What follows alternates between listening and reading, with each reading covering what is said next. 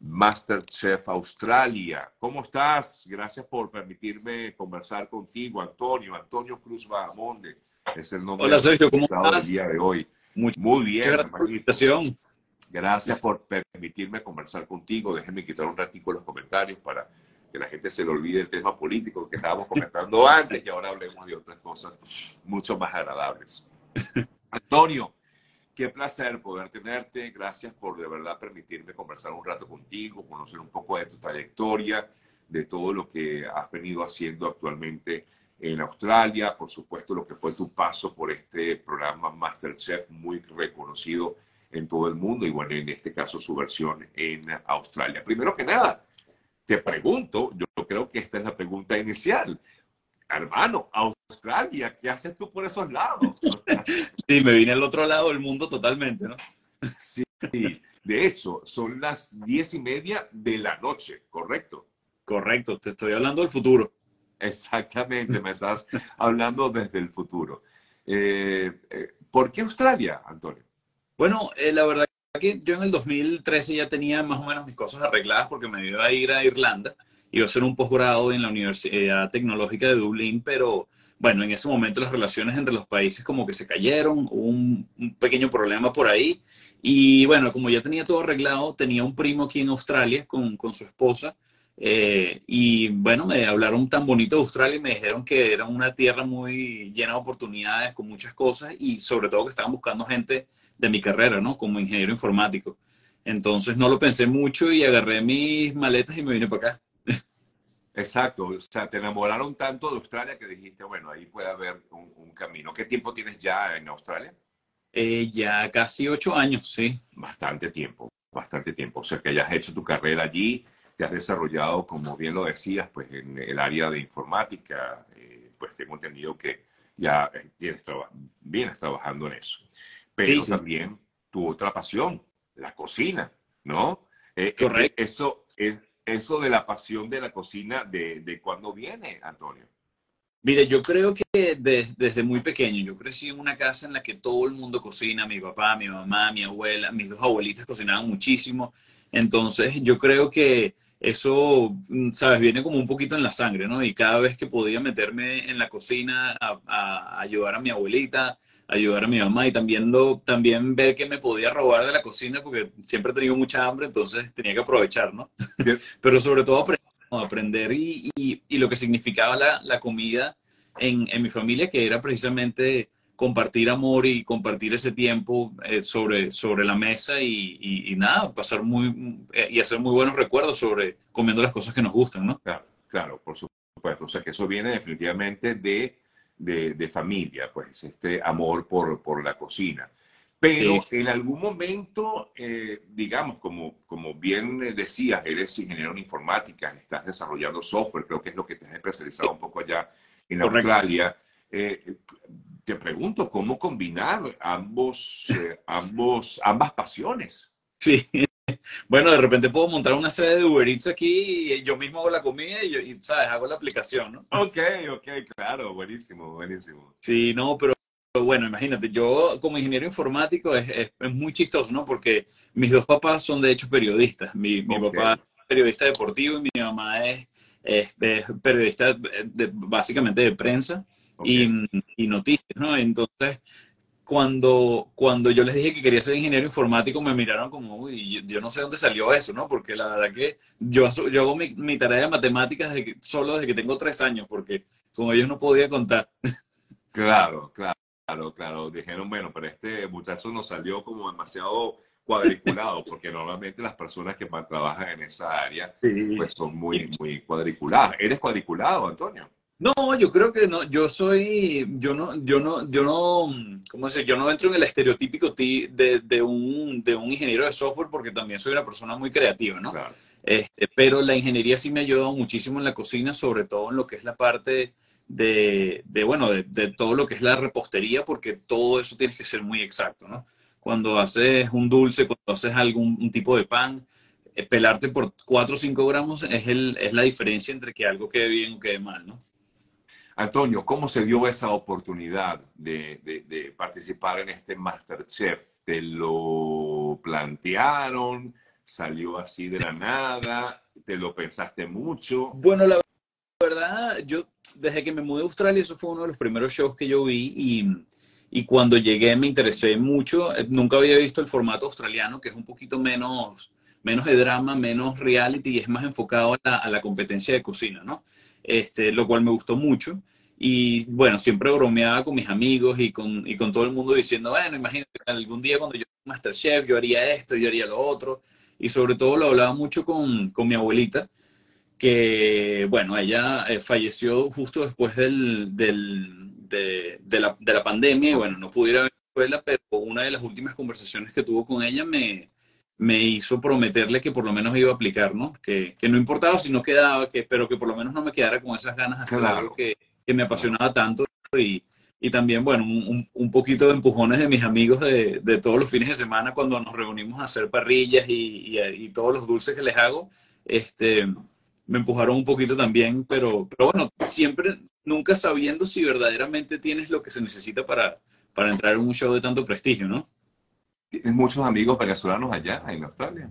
Sí, tengo unos amigos que creo que me deben estar viendo ahorita en el piso de arriba y todo. qué bueno, qué bueno pero hay un grupo entonces importante de, de venezolanos, de, latinos, me imagino. Sí, ya, ¿no? tenemos, tenemos una presencia aquí en Australia, pero yo he tenido la, la, gracia de contar con un grupo, con un grupo de amigos muy cercanos que, bueno, imagínate, son, son familia aquí. Y son, es que es así, ¿no? Al final, eh, me imagino que te pasará igual. Yo tengo mi familia, como tal, mis padres en Venezuela, mis hermanos, yo estoy aquí con mi esposo y mis hijos pero mi familia, aparte de mi esposa y mis hijos, aquí son mis amigos, o sea, los amigos que Exacto. uno hace en el camino, ¿no? Exactamente. Incluso nosotros decidimos mudarnos todos a una zona más o menos cerca porque vimos que pasábamos tanto tiempo manejando los fines de semana que dijimos, no, vale, vamos a, a conseguir un punto medio, un punto cercano para que no está tanto en Uber. eh, este paso por, por, por Masterchef, eh, trataste de, presentar siempre eh, esos platos que nos identifican a los venezolanos y que son extraños para, para muchos de los australianos, ¿no? Eh, aunque poquito a poco ha ido penetrando también la gastronomía de Venezuela en diversas partes del mundo. Eh, ¿Por qué hiciste esto? Eh, me imagino que es por lo que te planteo. O sea, dijiste, bueno, déjame yo dejar aquí esta huella de hacer algo mío, autóctono. Bueno, es, la verdad eso es una muy buena pregunta, ¿no? Porque normalmente, claro, todo el mundo está viendo el video de la cachapa y dice, ay, Antonio fue y quería hacer la cachapa, ¿no? El, el tema es que obviamente eso es parte de lo que de mi identidad y lo que quería hacer, lograr en la cocina, pero todas esas cosas tienen que adaptarse al reto que se te pone durante el, en, en ese día, en el ¿no? show, exactamente. Exactamente. Entonces, precisamente ese día teníamos a Jamie Oliver como juez invitado y el reto del día era hacer un plato en, en 15 minutos, ¿no? Entonces, eh, muchísimas cosas pasan por tu cabeza porque literalmente tú tienes para pensar eso 30, 45 segundos mientras que ellos hacen la presentación y ya te toca correr a buscar los ingredientes, ¿no? Claro. Y mm, durante ese tiempo dije, bueno, de repente utilizo camarones o algún tipo de proteína del mar que se pueda servir cruda, algo que no tenga que cocinarlo porque tienes que pensarlo claro. estratégico. Pero, pero, cuando entré al pantry, este, que también tienen, que nunca tienen todos los ingredientes, eh, que, que no, nunca estás seguro de qué va a haber, ¿no? Siempre, siempre cambian, ¿no? Este, vi los maíces y no sé, sentí algo como en el pecho y dije, uy, no, creo que me voy a ir a mi casa con esta y, y no importa, sea lo que Dios quiera, agarré los maíces, agarré el queso y dije, bueno, jamás en mi vida había intentado hacer una cachapa en menos de 15 minutos, así que este, la verdad que la puse la buena de Dios. Pero te salió, por favor. Sí.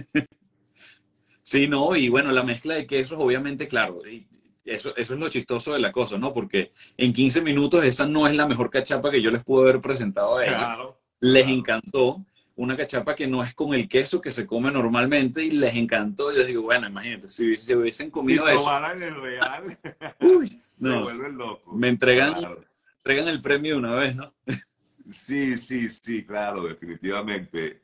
Y así como la cachapa, ¿tuviste la oportunidad de presentar algún otro plato eh, autóctono? Sí, bueno, estaba, estaba esperando el, el momento de sacar del, de, de la, de bajo la manga el tres leches. Este, tenía un, un- un- bueno, yo creo que un momento en que lo hubiese podido utilizar, pero lamentablemente no, no, no llegué a eso, pero este, hice también una versión de un asado negro. Tuvimos em, como invitado el, ese día, como, como chef invitado, un chef que se llama Josh Nyland, que es un, pionero en, en, en, tomar pescado y, y aplicar em, carnicería tradicional que se hace con carne, hacerlo con, con pescado, ¿no? Eh, entonces, la idea, la, idea y el reto de ese día era pensar creativamente utilizando un corte específico de pescado que él había hecho con un, con un tipo de pescado que se llama John Dory y poder transformarlo y hacer algo que no fuese tradicional, sino pensar un poquito creativamente, ¿no? Entonces, hice sabores del, del asado negro en la salsa y cociné el pescado como cuando uno sella el, asado negro, que lo sellas en ese caramelo para que se active la piel del asado y quede un poquito amarga. Entonces, utilicé las técnicas esenciales del asado negro, pero lo hice un poquito, este, bueno, más como al, estilo Masterchef y utilizando una pieza de pescado que, que, yo creo que me jugué la nacionalidad venezolana un poquito ahí, ¿no? Claro, claro, claro que sí. Bueno, pero forma parte de este show y forma parte de tu experiencia también, eh, Antonio. El, el show eh, continúa, pero creo que ya está en la parte final. Eh, ya tú no estás en el show, ya tú saliste hace unas semanas. En, ¿Cuál es tu favorito? Si lo puedes comentar de pronto. Bueno, no sé, porque yo no, no lo sigo, no vivo en Australia, no sé cómo es la cosa, pero... Bueno, justamente ahorita se acaba de terminar hace un ratico las semifinales, ¿no? Quedan, quedaban tres participantes y ya hoy quedaban, quedan dos y la gran final va a ser el domingo.